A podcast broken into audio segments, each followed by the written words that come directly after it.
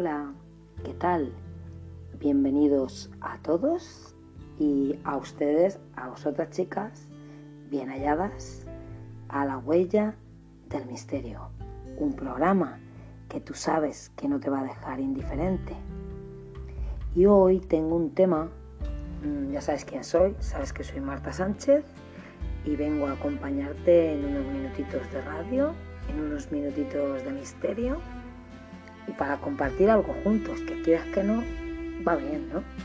Estar acompañado siempre va bien. Pues desde aquí te saludo y espero que estés pasando un día excepcional. Y si en tu país es de noche, porque sé que mucha gente me oye desde otros países, pues buenas noches.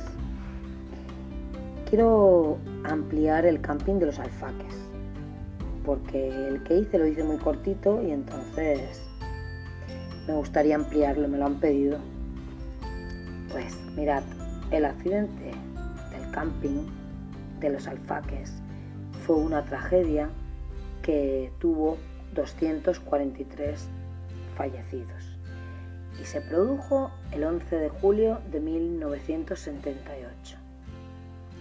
Un día que era un día de verano muy caluroso en un campamento de playa, la gente pasándolo bien, había gente autóctona de la parte de Tarragona, de la parte de San Carles de la Rápita, gente cercana, que incluso estaban sus hijos eh, en el camping y ellos estaban trabajando y a lo mejor dejaban a la mujer o los dejaban a alguien cuidando a los niños y ellos iban a trabajar, porque era un sitio muy familiar.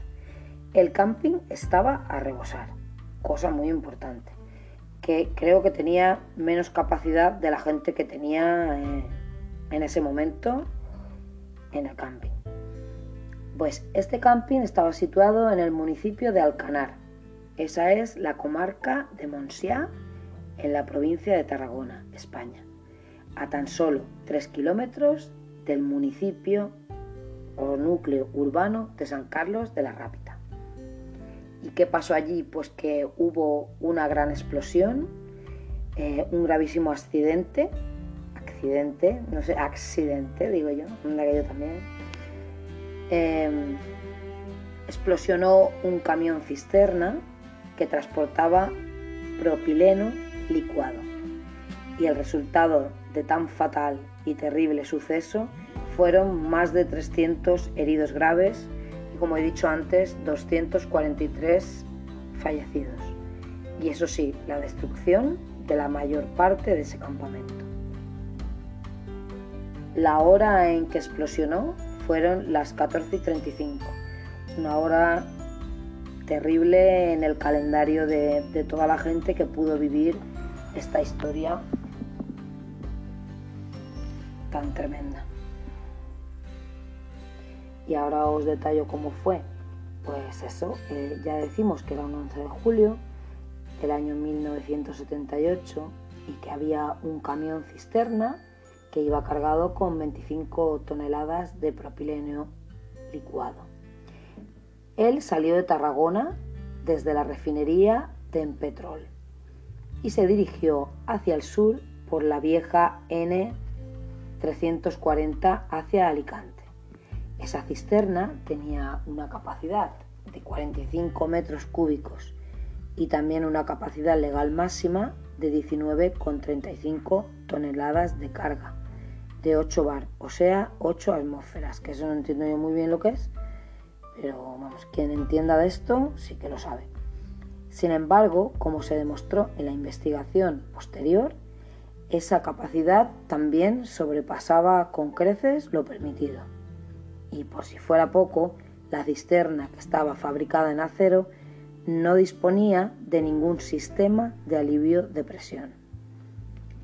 Y la tragedia se inició cuando ese conductor decidió conducir por la N40 en 340 en dirección sur, después de recorrer 102 kilómetros. Y a las 14.35, al pasar por delante del campamento, los alfaques, ocurrió la gran catástrofe. En ese momento el campamento tenía registradas unas 800 personas y se estima que entre 300 y 400 de esas personas estaban dentro del radio de la explosión.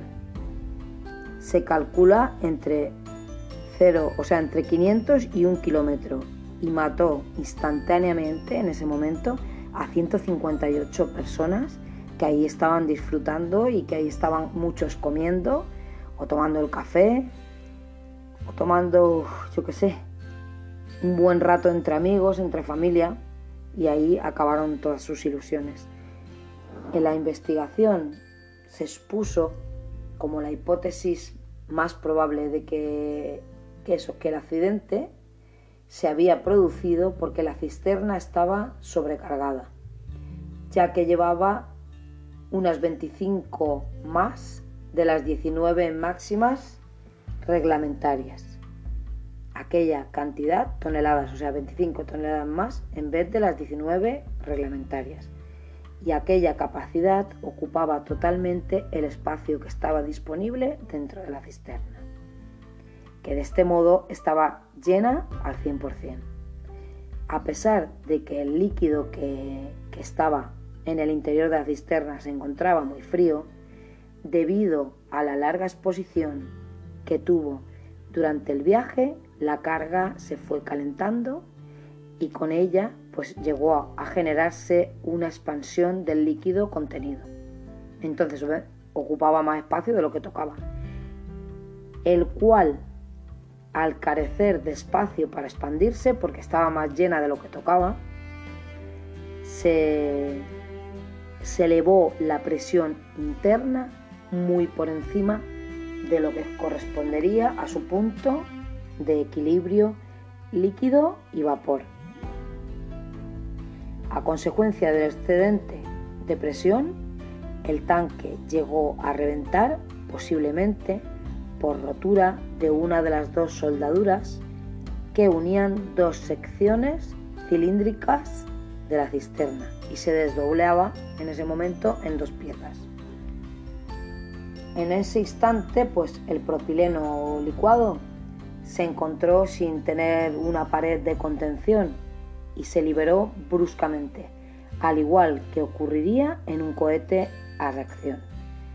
Pues, ¿qué pasó? Pues que el gas licuado, al verse libre y encontrar numerosos productores de chispas por los rozamientos, se incendió generando una explosión cuyo empuje partió el camión en dos, proyectando sus mitades en direcciones opuestas a lo largo de muchos metros. Como resultado, la parte delantera de la cisterna y la, la tractora del camión sufrieron un impulso hacia adelante en la dirección de la carretera. Y la parte posterior, mucho mayor, salió despedida hacia atrás, desviándose ligeramente de la carretera y proyectándose más de 200 metros campo a través hasta alcanzar el edificio de un restaurante que allí había. Visto el ángulo que formaron las dos partes de la cisterna, se puede inferir que la soldadura empezó por el lado, que la rotura de la soldadura empezaría por el lado del mar, justo apuntan, apuntando al camping de los alfaques. Y perdón por los errores, es que es muy difícil este tema. Eh, las dos piezas en que se rompió la cisterna proyectaron hacia la montaña, mientras que el líquido incendiado se proyectó hacia el campamento. Pues la deflagración del líquido arrastró una pieza inerte de la cisterna, o sea, su cobertura, que la encontrarían después en la mitad del campamento, concretamente en la zona de mayor devastación. Durante esa explosión, la bola de fuego cubrió en un instante la mayor parte del campamento y afectó a la plaza situada al sur de la calle y a muchos de los veraneantes que estaban allí. Además, las altas temperaturas de más de 2.000 grados centígrados hicieron que la gran cantidad de bombonas de butano que había en el, en el propio campamento se inflamaran, sumándose al incendio y a las explosiones. Según los testigos presenciales, la temperatura en la zona fue tan alta que hizo hervir el agua de la orilla del mar, hacia donde huían las víctimas pensando que podrían salvarse por el frescor del mar, pero era todo lo contrario, todos los que cayeron ahí murieron carbonizados. Pues se dice que en ese momento fallecieron 158 personas, incluido, incluido sobre todo el conductor del camión. Sin embargo, si la explosión se hubiera producido pocos minutos antes, las consecuencias hubieran sido desproporcionadas, ya que la carretera N340 pasa también por el centro de San Carlos de la, Rápita, de la Rápita, que en esa época del año pues tiene unos, a lo mejor unas 20.000 personas entre residentes y turistas. Se calcula también que la explosión se produjo justo un minuto después de abandonar el, el núcleo urbano y atenuó que el accidente no hubiera sido todavía más terrible en cuanto a víctimas y a destrozos materiales.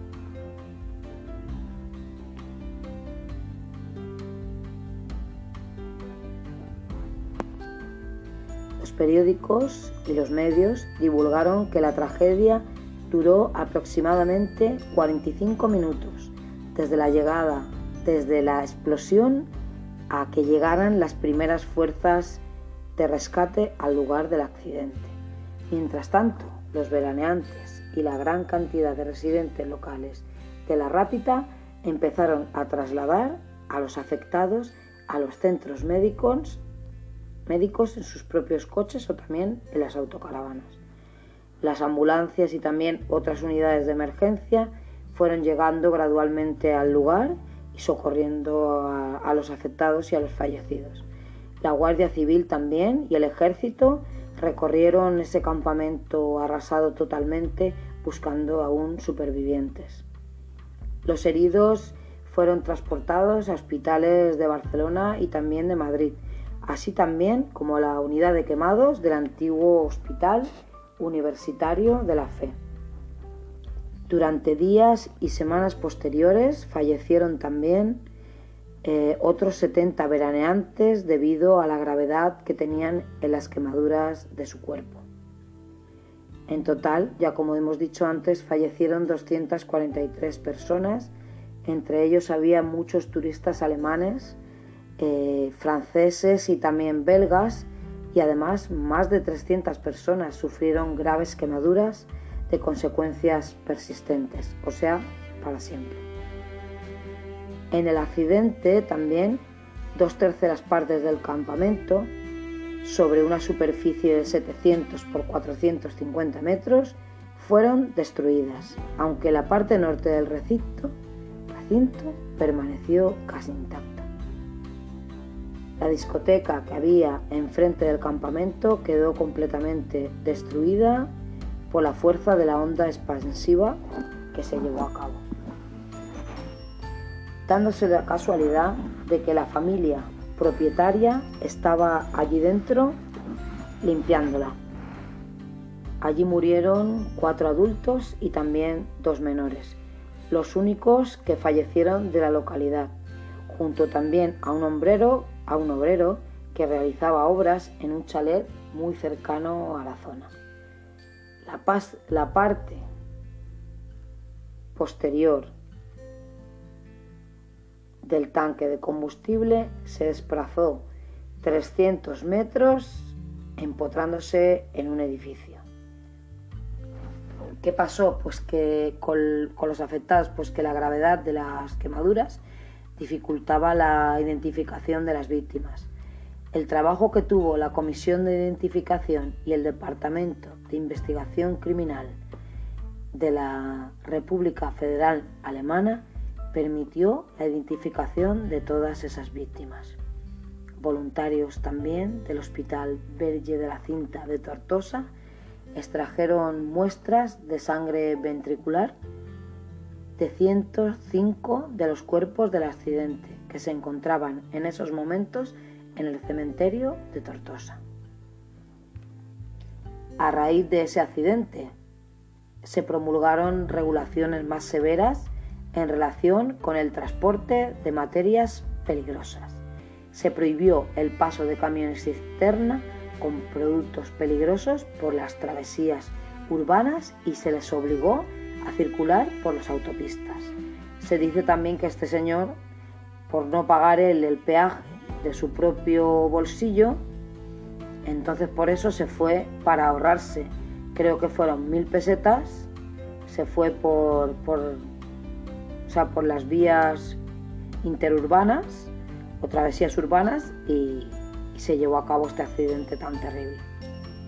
También que sepáis que se mejoró la seguridad de vehículos y de transportistas a través de nuevas, nuevas reglamentaciones sobre transporte de esas propias mercancías peligrosas por carretera. Se tenían también por obligación que instalar válvulas de alivio de presión en las cisternas que transportaran determinadas sustancias, tales así como gases licuados inflamables. En 1982 se determinó la responsabilidad de dos empresas acusadas de negligencia, o sea, imprudencia temeraria, y fueron sentenciadas al encarcelamiento por un año de sus directivos. En, su consecuente acción civil se obligó a las empresas en 1982 y 1983 a Cisternas Reunidas y a Empetrol a pagar compensaciones por un total de 2.200 millones de pesetas, el equivalente a 13,23 millones de euros, sin tener en cuenta la inflación. Se sabe también que el campamento hoy en día existe. Fue reconstruido en seis meses y hoy continúa su actividad. En una de las paredes exteriores del campamento se creó un mural en memoria de las víctimas, con una estrella y una inscripción por cada uno. Se han producido numerosos documentales, reportajes, series y libros debido al impacto mediático que provocó el accidente. Por ejemplo, Javier Pérez Campos publicó Los ecos de la tragedia, sobre el suceso y los supuestos fenómenos extraños que se producen en el camping. Y ahora, después de hablar del accidente y las consecuencias que hubo por ese horrible y fatal desastre, eh, vamos a hablar de la parte paranormal del camping de los alfaques. Eh, se dice que su actividad paranormal del camping de los alfaques va desde el año 1980 hasta el presente y que es muy alto porque hay muchas almas que se niegan a descansar porque tal vez ni siquiera sepan que han muerto. Eh, ya te digo que muchos estaban la mañana del verano de aquel 11 de julio disfrutando de, de una sobremesa o de una comida junto a sus familiares y amigos. Pero ellos nunca sabían el infierno que se desataría con esa gran bola de fuego y aquellas explosiones donde muchos quedaron como si fueran muñecos de cera.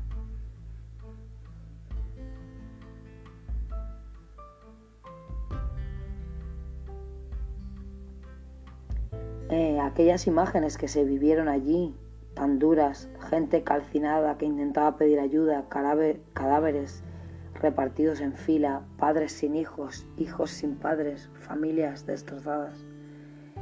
Fue terrible. Fue terrible porque era un camping lleno de turistas, sobre todo.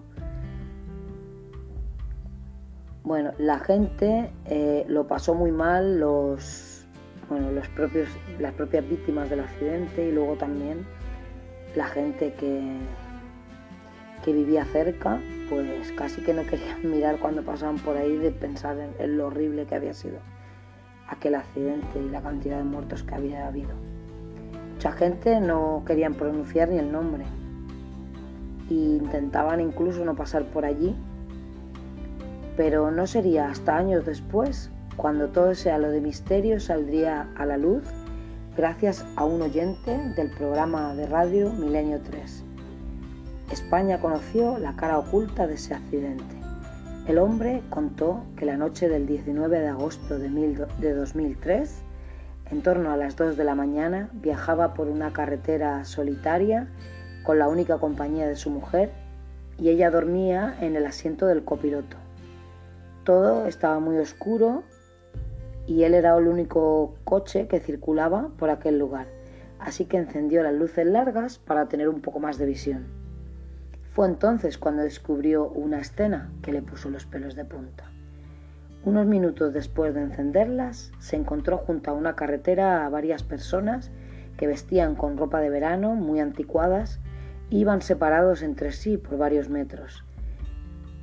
Y ni siquiera eran hombres, niños, mujeres y ancianos. Miraban hacia la nada e ignoraban por completo al coche. Entonces al hombre se le pusieron los pelos de punta y, un extraño cosquilleo le, le llegó hasta la columna vertebral.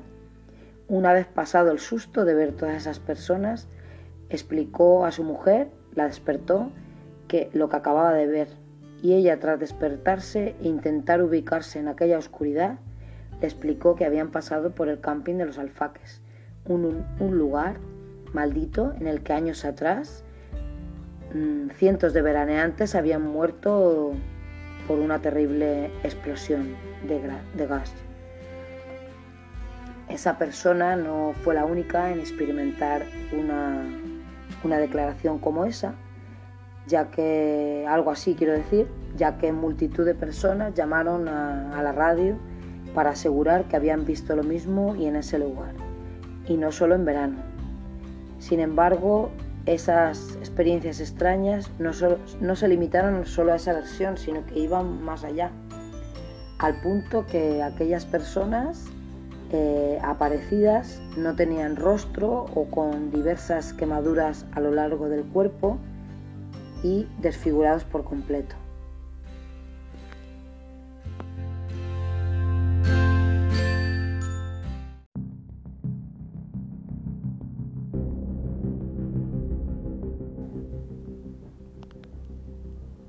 Hola, buenas tardes. Seguimos con el camping de los alfaques y ya para acabar, para terminar con, con esta historia de hoy, del camping, em, pues decir que en lugares donde han sucedido estos hechos luctuosos, donde han pasado grandes tragedias, pues suele quedar la impregnación, eh, suelen quedar huellas de las cosas terribles que sucedieron. Entonces, después de pasar unos años, a partir de los años 80, como hemos dicho, a partir de 1980, eh, diversas personas eh, contaron cosas que eran una realidad que, estaba pasando, que estaba sucediendo, que personas que, que han podido verlo, porque no todo el mundo tiene esas posibilidades de llegar a captar según qué secuencias, ¿no? Eh, pues gente como este señor que iba, que iba conduciendo con su señora durmiendo al lado y que vio a la fila de, veraneantes con ropas de verano, ¿eh? que iba el último era, era un señor que llevaba una especie de chaleco marrón y un pantalón corto, eh, y los niños con con su cubo y su pala de la playa, ¿no? como cualquier niño que, o cualquier turista que en, cualquier momento está de vacaciones ¿no? en la playa, pues pone de manifiesto que hay gente con, con capacidad para ver estas cosas, que no todo el mundo la tiene, la capacidad, pero que sí, que hay varias personas que lo han visto, incluida una pareja de guardias civiles que a pie de playa, donde murieron tantas, tanta gente, eh, a más de 2.000 grados centígrados de temperatura, que huyeron hacia el mar pensándose que ahí podían salvarse, ¿no? Eh, pero resulta que, que, el agua hervía y entonces murieron allí sin capacidad de, de poder salvarse. Pues ellos, los guardias la pareja de guardias civiles que estaban escondidos intentando vigilar por si había cualquier porque en, esa, en esas playas hay pues eso ahora no recuerdo la palabra. Pero bueno que estaban intentando vigilar otro un, caso no y, y lo que vieron fue pues eso una madre y a una hija que caminaban por la playa, pero cuando miraron con sus cámaras, eh, que resulta que a través de las cámaras se tenía que ver como un color rojo, que es como el calor de los cuerpos, pues no, no, no lo veían, ¿no? Y aparte desaparecieron sin dejar rastro. Las estuvieron buscando y no las encontraron. Y como ese, diversos casos de mucha gente que, vecinos del lugar, que, intentan no pasar por esa carretera, ¿no? Para no, para no ver, para no tener la capacidad de ver esas personas, ¿no? Que, desfilan sin rostro, que no interactúan con la gente que está pasando en coche por las carreteras, sino que van a la suya y no tienen, no tienen rostro, no tienen ojos. Eh, ahí incluso se habla de dos, dos alemanas, dos mujeres, así sin rostro y pues nada, cosas terribles para el que, el que tiene una visión así y pocos que, se atreven a contarlo, ¿no? Porque una visión así te tiene que dejar, vamos, anonadado, alucinado y no sé cuántas cosas más. Mm. ¿Y qué más quería contar? ¿Qué más quería decir? Vale, también se dice que dentro del camping, que también ha habido casos en un apartamento que, se, que había una niña eh, a los pies de la cama. Que según ciertos mediums, pues esa niña se llamaba Nerea. Diversas investigaciones, por ejemplo, una que yo he visto a cargo del Grupo Cero, ha intentado eh, pues eso, investigar allí, grabar algo, pero no, no he tenido mucha suerte, la verdad. También creo que las entidades justamente no se van a manifestar cuando justamente están totalmente monotorizadas y alguien esperando grabar cosas, ¿sabes? Eh, también imagino esto. Pues creo que, pues eso, que fue una tragedia terrible, que ojalá no vuelva a suceder nunca más y los Alfax siguen en pie, este camping, eh, en el Alcanar. Y bueno, que estos son los ecos de, de una tragedia que pudo ser evitada y como no fue así, pues la verdad que lo lamento mucho. Y por las familias de las víctimas, por las víctimas en sí y, por todo por toda la conmoción que esto que esto tuvo a nivel mundial porque todos los medios se hicieron eco del infierno en el camping de los alfaques. Bueno chicos esto ha sido y chicas todo por hoy. Eh, muchísimas gracias por vuestra atención y espero que nos encontremos muy pronto en la huella del misterio. Sabéis ya como siempre eh, para encontrarnos, ya sabéis cómo es, La Huella del Misterio en Facebook. Ahí podéis darle me gusta para poder seguir los episodios y después también en, en la huella del misterio 22 gmail.com. Hasta pronto y no tengáis miedo.